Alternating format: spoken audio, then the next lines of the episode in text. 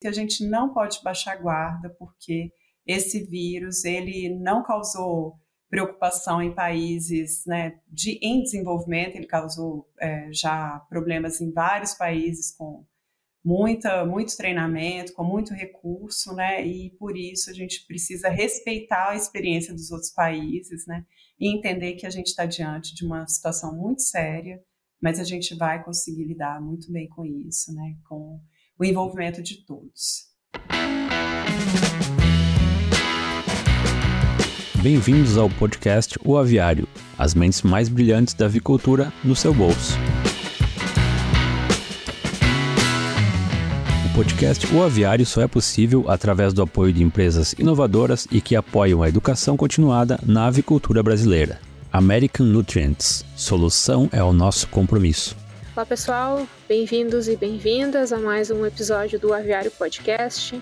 Eu sou Catarina Stefanella, eu estou aqui como host para conversar hoje com a professora doutora Helena Laje Ferreira. A professora Helena é médica veterinária formada na Unesp, tem doutorado em genética e em biologia molecular pela Unicamp, realizou pós-doutorado e atuou como pesquisadora na Bélgica e nos Estados Unidos, e atualmente é professora e pesquisadora na USP, campus Pirassununga, e também presidente da Sociedade Brasileira de Virologia. Professora Helena, muito obrigada por ter aceitado o nosso convite, pela sua contribuição nessa nossa conversa de hoje. Oi, Catarina, eu que agradeço pelo convite, é um prazer estar aqui com vocês hoje. Bom, professora, você é uma das especialistas em um dos temas mais comentados atualmente em todo o mundo, né, e que passou também a ser muito mais discutido no Brasil recentemente, que é a influenza aviária. Sobre o vírus da influenza aviária, gostaria de começar. Eu acho que é, é bom nós começarmos fazendo um histórico, né?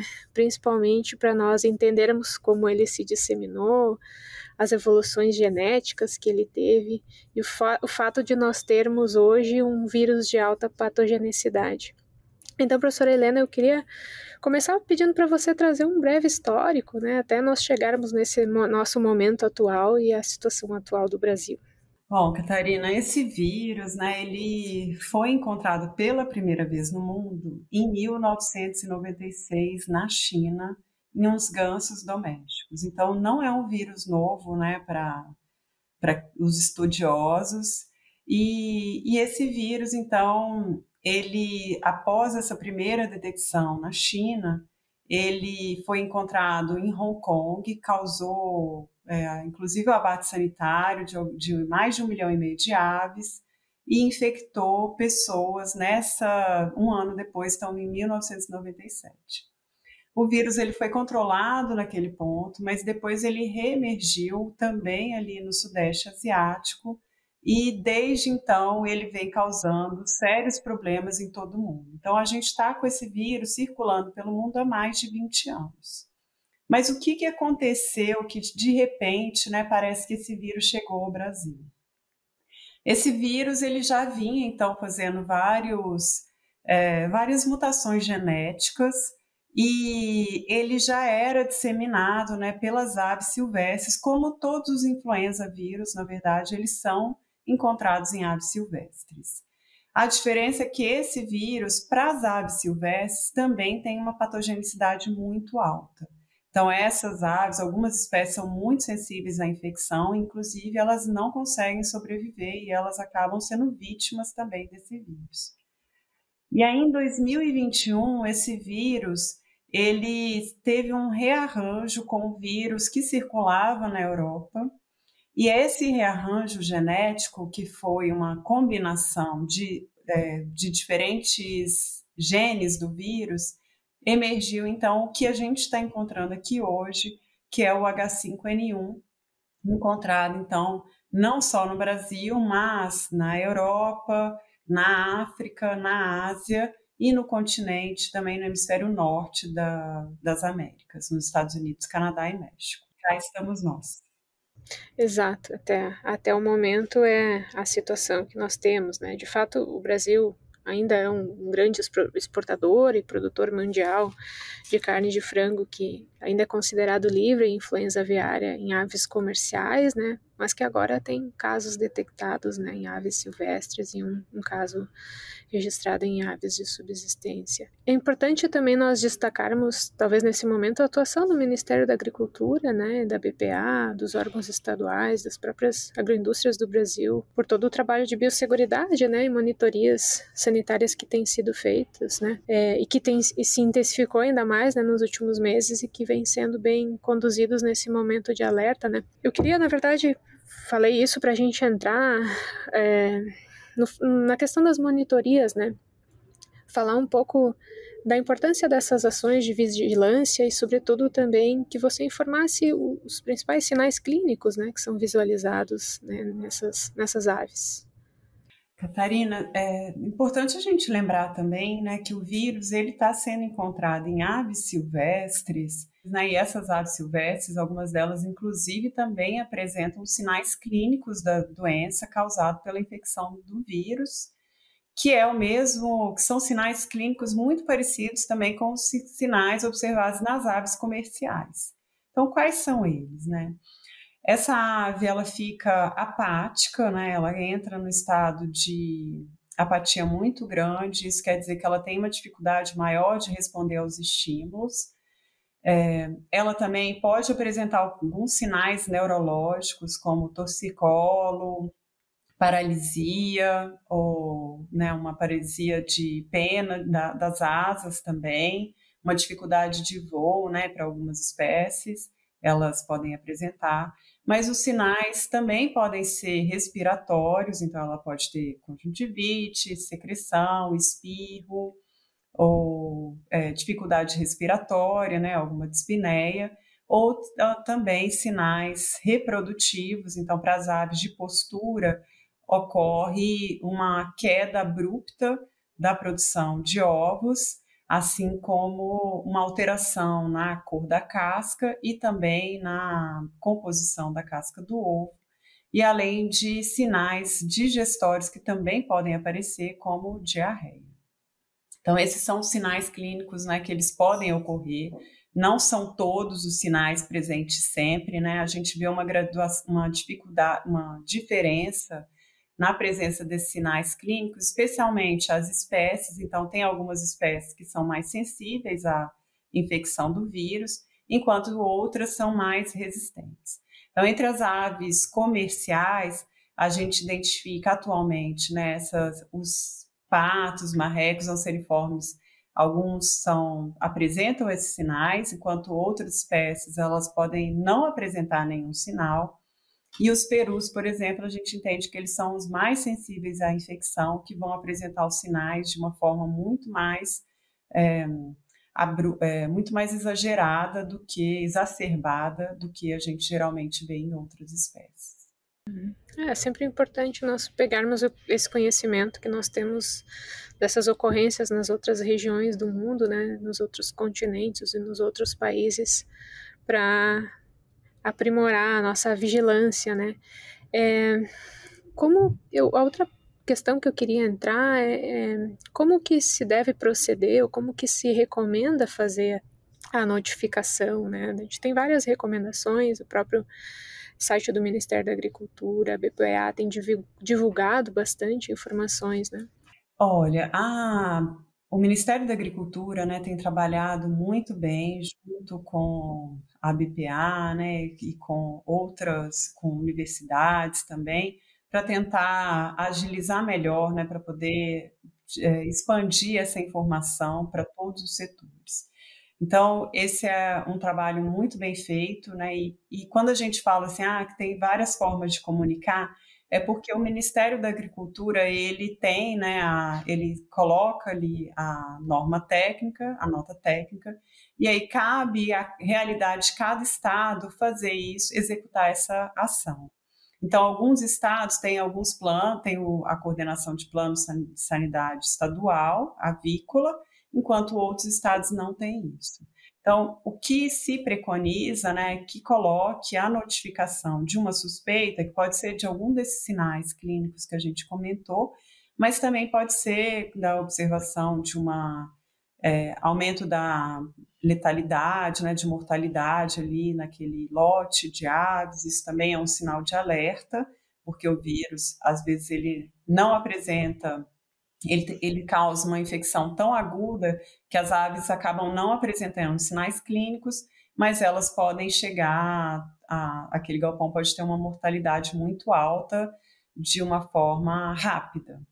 Então, isso entra como um caso suspeito também, e aí, independente do estado, se recomenda colocar a informação no CISBRAVET, que é um site é, do Ministério da Agricultura, em que você coloca a suspeita, né, os dados ali daquela notificação, e as pessoas vão ser, dependendo da região, né, esse caso, então ele vai ser direcionado para o responsável daquele estado. Outros estados, por exemplo, eles têm essa coordenação de sanidade avícola, e eles estão passando, então, as informações para que a comunicação seja feita direta a esse estado. Então, cada pessoa ela precisa se informar né, no seu estado qual é a melhor forma de fazer essa notificação. Importante é, esses detalhes né, também que podem variar. Uma das grandes preocupações é, relacionadas ao vírus da influenza aviária é a grande mortalidade de aves, né? Eu queria entrar também um pouquinho nessa numa pergunta assim que eu sei que não é fácil de responder, mas que é talvez uma das grandes preocupações, que é justamente sobre o impacto socioeconômico que a influenza aviária tem representado nos países em que ela já está presente na produção comercial. É, por que, que nós temos que nos preocupar com isso? A gente ainda está, obviamente, fazendo tudo o que for possível, e o Brasil é muito bem preparado em termos de biosseguridade, mas a preocupação ela sempre vai existir porque nós queremos ao máximo proteger a nossa produção pela importância econômica também que tem. É, por que, que nós preocupa, precisamos nos preocupar com, esses, é, com esse impacto socioeconômico que a influenza aviária pode levar? A doença a influenza aviária, ela é uma doença que considerada como de notificação obrigatória à Organização Mundial de Saúde Animal. E com isso, os países que realizam comércio né, com produtos avícolas, eles têm, né, a, a, os membros, eles exigem que os produtos sejam livres da, desse vírus, né, da influenza aviária, porque ninguém quer importar um produto com a presença desse vírus, que é de notificação obrigatória. Então, a detecção desse vírus no plantel, né, em, em aves comerciais, ela causa uma preocupação para o país, porque os países importadores de produtos, né, eles podem impor barreiras sanitárias, né, sanções comerciais, em resposta a um possível surto numa criação comercial.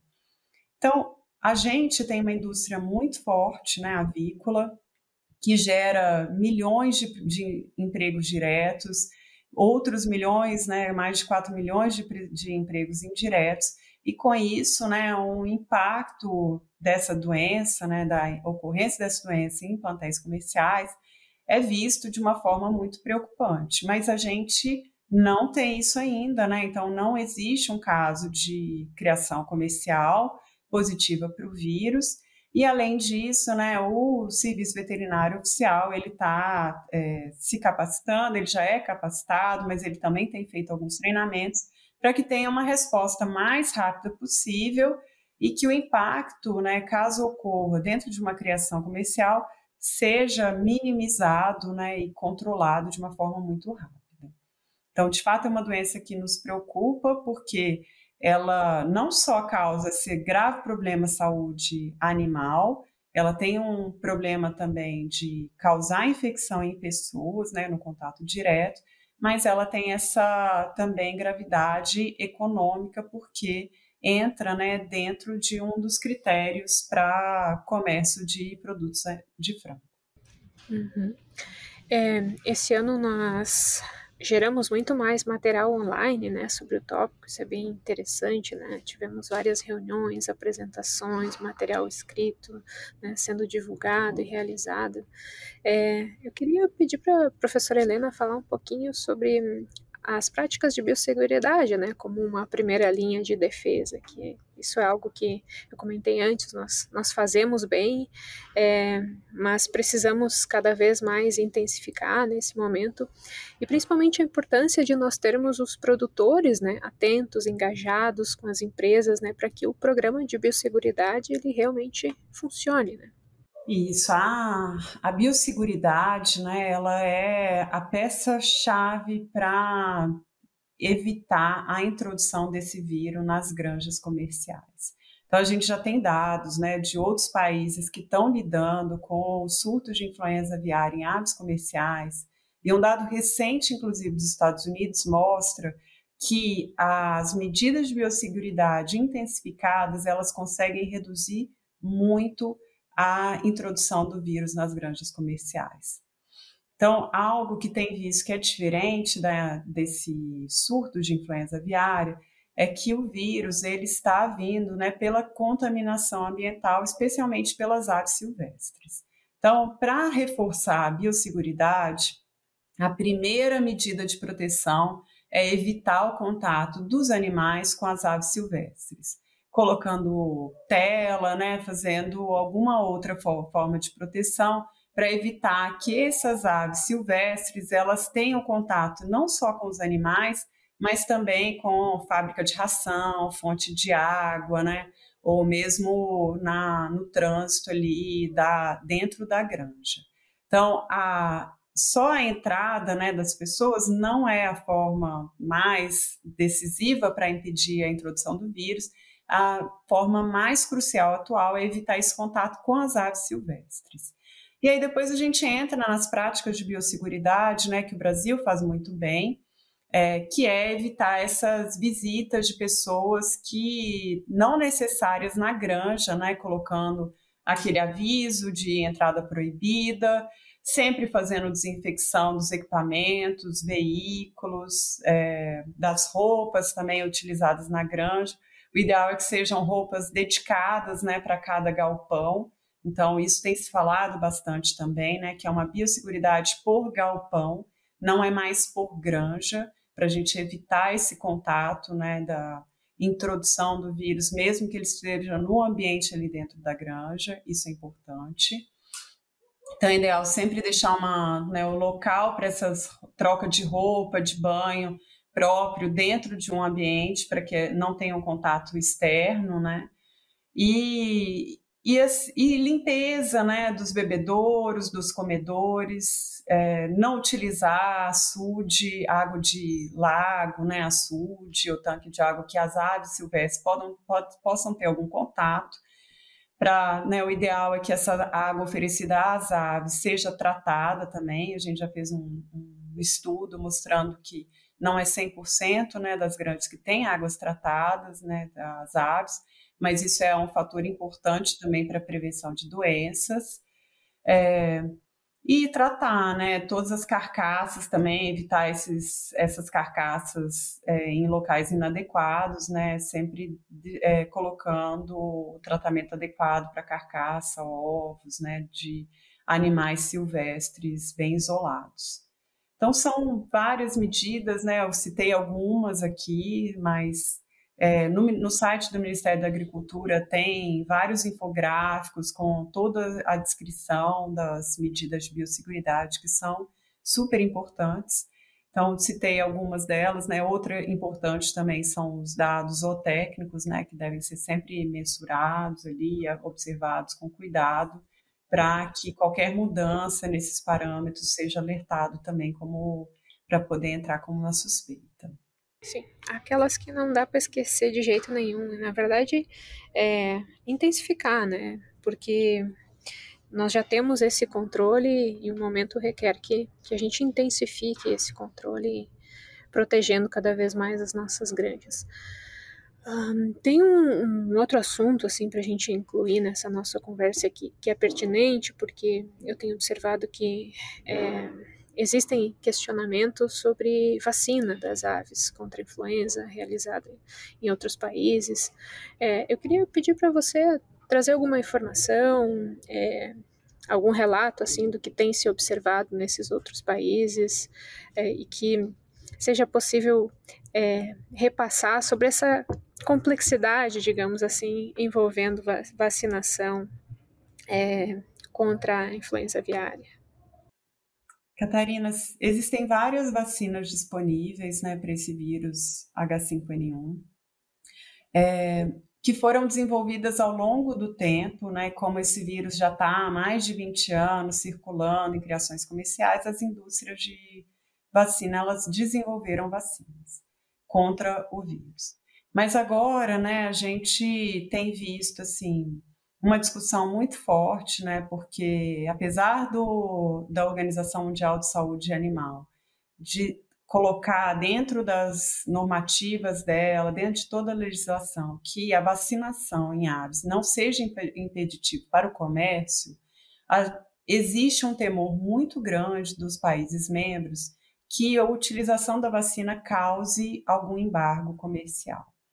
Então, a discussão sobre a vacina ela tem sido muito nesse sentido para que quais é, para definição de quais são as medidas né, que devem ser utilizadas pelos países para monitorar a vacinação. Então, alguns países já têm feito a vacinação, então, o México já comprou vacina, a gente tem vários países aqui vizinhos nossos que fizeram compras de vacinas também, alguns já começaram, outros não. Mas o importante né, é que essas vacinas elas sejam o mais próximo, é, a, o mais próximo possível do que está circulando atualmente. Então, existem algumas vacinas que causam uma proteção grande contra o vírus circulante atualmente, mas a indústria ela está em processo de desenvolvimento e licenciamento de versões atualizadas contra esse vírus novo. Então, existem umas que já estavam liberadas, licenciadas né, em diversos países desde 2006, 2009, que estão sendo utilizadas, causam uma proteção, mas existem outras em desenvolvimento para oferecer uma proteção maior. E aí o que se sabe também é que uma dose de vacina, geralmente ela não é suficiente para causar uma proteção clínica perfeita. Então, se utiliza muito o sistema de é, primo e depois a reforço né, dessa vacinação. Então, precisa de pelo menos duas doses para ter uma proteção boa. E aí, quando a gente pensa em vacina, o ideal é que ela cause uma proteção clínica, né? Quanto maior a proteção clínica, melhor, mas também que ela cause uma diminuição na replicação do vírus na ave e com isso, né, essa ave ela não excreta o vírus pelo ambiente. Então você também reduz a contaminação ambiental como uma medida protetiva. Então você acaba impedindo, né, a transmissão desse vírus é, mais facilmente com a utilização da vacina. Mas qual que é o contra, né, disso? O contra depois é tentar descobrir onde está circulando o vírus vacinal, quais são as aves infectadas e quais são aquelas aves vacinadas, né? Então, como você perde o parâmetro maior, que é a mortalidade, que é o que a gente tem se baseado hoje no Brasil, né? Então, ah, tem uma mortalidade alta, ave morta, é isso que vai atrás. Né? A partir do momento que você perde esse parâmetro da mortalidade, você precisa utilizar outras técnicas para conseguir monitorar melhor essa circulação do vírus.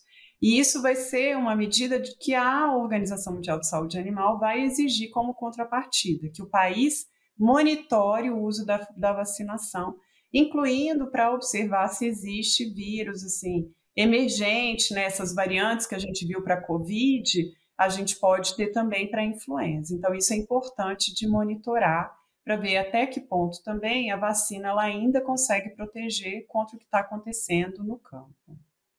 Então, não é uma discussão simples né, de ser feita, e o Brasil atualmente ele, ele diz né, que ele não tem interesse em vacinar o, as aves, especialmente porque a gente não tem nenhum surto, né? Então, talvez essa medida seja revisada a partir do, da introdução, mas o momento atual é pela não vacinação.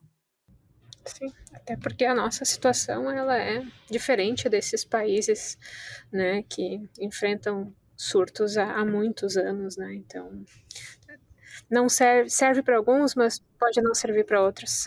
Exato. E se a gente comparar mesmo com nossos países vizinhos, né, eles não têm o mesmo volume de exportação de carne de frango que a gente tem. Então, para eles, né, é, iniciar uma vacinação não vai ter um impacto econômico tão grande como para a gente, né, que precisa ter todas as definições dos parceiros comerciais antes de começar a utilizar uma vacinação. Tem um, um, um assunto que talvez a gente poderia aproveitar nesse finalzinho assim para comentar. É, nós tivemos várias lives né, sendo realizadas, eu assisti uma semana passada e, e percebi que existiam muitas perguntas né, dos espectadores naquela live, que sobretudo eram médicos veterinários, é, que trabalham diretamente com as monitorias e têm essa preocupação, mas também de pessoas é, que não trabalham diretamente com, com a detecção dos casos. E as pessoas perguntavam bastante é, o que, que elas poderiam fazer, o que, que elas deveriam fazer se elas estivessem numa dessas regiões litorâneas em que estão sendo encontradas essas aves é, silvestres que têm alguns desses casos positivos. E elas perguntavam muito o que, que elas deveriam fazer e o que, que elas não deveriam fazer. Então, pensei que talvez você, como especialista na área, poderia fechar falando um pouco, talvez, para essas pessoas ali, que o que, que elas devem e o que, elas não devem fazer nessas situações. Ah, Catarina, essa realmente é uma dúvida, né? E, e se fala bastante, né, nessas aves silvestres, infectadas, mas a primeira medida, né, a mais importante, que elas não devem fazer, é que elas não devem chegar perto desses animais, não devem mexer nos animais, porque esses animais eles podem potencialmente estar infectados com o vírus da influenza aviária.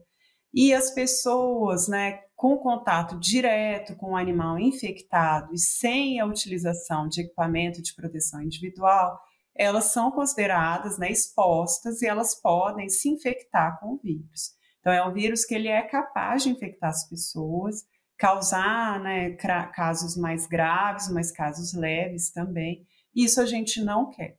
Então, a primeira coisa é que a pessoa ela não encoste nesses animais, né, não se aproxime também.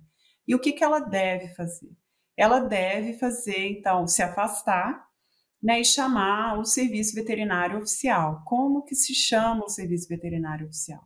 Como eu disse, né, em um momento, assim, não existe um telefone para eu te falar que qual que é o telefone, mas existe esse site, que é o site oficial, que as, tem várias pessoas monitorando as informações dentro desse site e elas distribuem de acordo com a ocorrência, né, a localização da, do encontro né, com o animal silvestre.